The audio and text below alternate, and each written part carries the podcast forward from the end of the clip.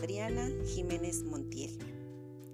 El presente audio es mi evaluación final del sexto cuatrimestre de la licenciatura en Pedagogía del Instituto Digital del Estado de Puebla, sede Gustavo Díaz Ordaz, para la asignatura de Necesidades Educativas Especiales. Estas son las dificultades en el aprendizaje que requieren adaptaciones curriculares, buscar metodologías o estrategias de trabajo y adecuarlas para satisfacer las necesidades educativas especiales que pueden ser de dos tipos, transitorias o por déficit y permanentes o por discapacidad. Las necesidades educativas especiales en discapacidades físicas son las que por razones diferentes, temporales o permanentes, no están en condiciones de evolucionar hacia la autonomía personal y la integración social con los medios que habitualmente están a disposición de la escuela. Me refiero a problemas auditivos, visuales y verbales.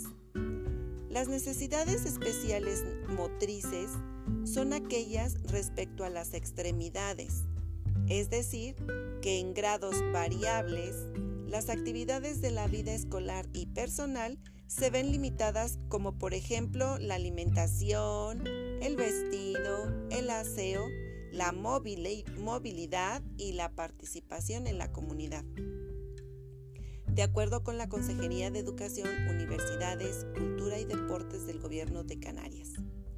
Y las necesidades educativas especiales cognitivas se refiere a las necesidades especiales de aprendizaje por alguna afectación temporal o permanente en la forma de aprender o comprender las cosas. Por ejemplo, que el pequeño tenga algún déficit de atención o trastorno de aprendizaje como la dislexia, la dislalia o hasta en cierto grado la parálisis cerebral o síndrome de Down. Por ejemplo, lo dicho por la universidad en Internet es que un alumno muestra serias limitaciones o retraso en sus capacidades intelectuales y en la ejecución de conductas adaptativas al entorno que le rodea.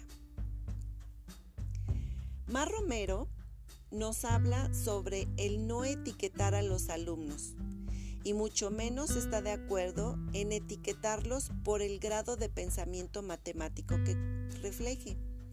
Está a favor de que se demuestre que pueden tener y desarrollar las demás inteligencias, que les permitan desarrollarse para toda la vida, que la educación es para ser no para ser como la, educación tradicional, que se debe partir del autoconocimiento, que debe reconocerse y saber manejar sus propias emociones, entenderlas, aceptarlas, reconocerlas y adecuarlas a cada situación pertinente para alcanzar el autocontrol y la autogestión.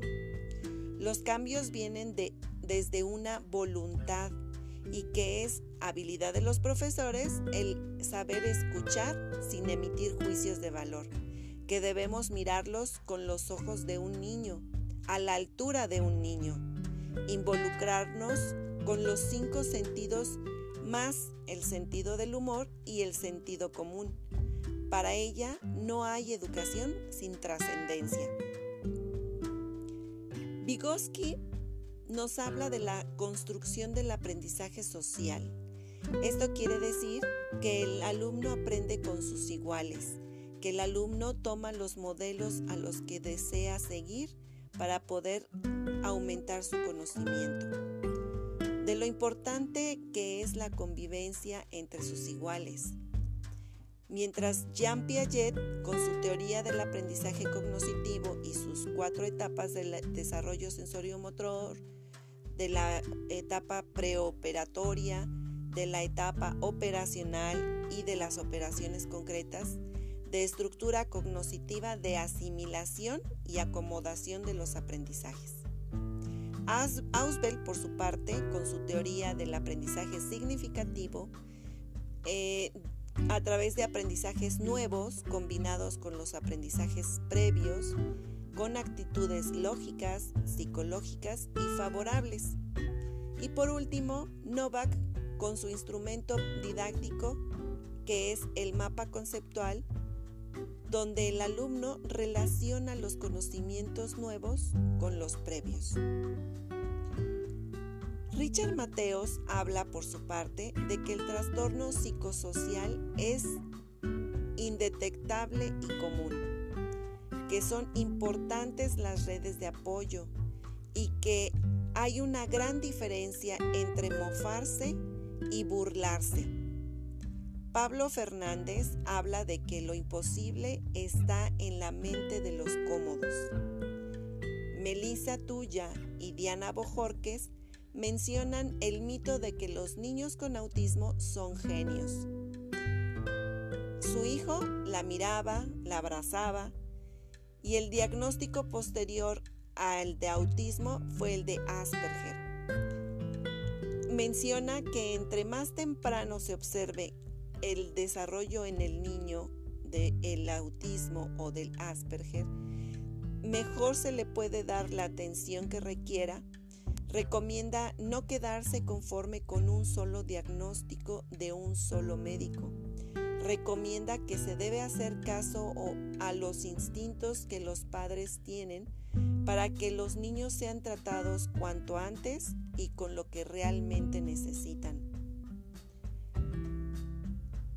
Melissa también nos habla de las herramientas pedagógicas para mejorar la, la calidad de vida en los pacientes y también Diana Bojorques nos recomiendan el juego simbólico para ayudarlos. Nora Rodríguez recomienda salir al bosque con guantes rojos y blancos, donde se les dé la oportunidad de que unos les enseñen a los otros y así despiertan los talentos de cada niño. Por último, y de acuerdo a mis investigaciones, es variar las herramientas pedagógicas de acuerdo a los diversos tipos de aprendizaje e inteligencias que existen, involucrando los cinco sentidos con las múltiples herramientas pedagógicas que existen, como las TICs o las herramientas de, de la información y la comunicación, con los aprendizajes basados en problemas, con los aprendizajes basados en proyectos, con el trabajo colaborativo, con las gamificaciones, esto haciendo una, un aprendizaje transversal de las diversas materias y asignaturas que hemos llevado a lo largo de la carrera, a través de las experiencias sensoriales y también apoyándonos de la neuroeducación con el desarrollo universal de los aprendizajes, la importancia de la neurociencia para la atención a las discapacidades es el ubicar las señales neurosensoriales que recibe el cerebro de cada niño, así como estimularles todas las zonas cerebrales que más se pueda desde las edades más tempranas posibles. Recordemos que gracias al sistema nervioso se logra la sinapsis y al involucrar a los cinco sentidos estimulamos todas y cada una de las partes cerebrales para trasladar los aprendizajes a la memoria a largo plazo, para que finalmente el aprendiente evoque los aprendizajes adquiridos a lo largo de toda la vida en el momento que precise aplicarlos, en el contexto que se le presente independientemente de la edad que tenga. Hoy, 11 de agosto de 2020, de 2022, Espero haber sido clara en mis conceptos. Agradezco infinitamente al maestro Julio César Pérez Morales por esta nueva experiencia instruccional, por motivarnos a esforzarnos por hablar con fundamentos pedagógicos y por concientizar nuestra propia formación académica, para poder ayudar a nuestros alumnos a que ellos también alcancen la autorrealización que Maslow nos comenta tan acertadamente y que construyan su propia felicidad como nos menciona Mar Romera, que la felicidad no es un una no es un una actitud, es un momento nada más y cada quien es arquitecto de esa propia felicidad. Son instantes, no es un estado, es solo un momento, ni mucho menos es una emoción, que hay que conocernos, hay que autocontrolarnos y autogestionarnos. Nos vemos en la próxima emisión. Hasta pronto.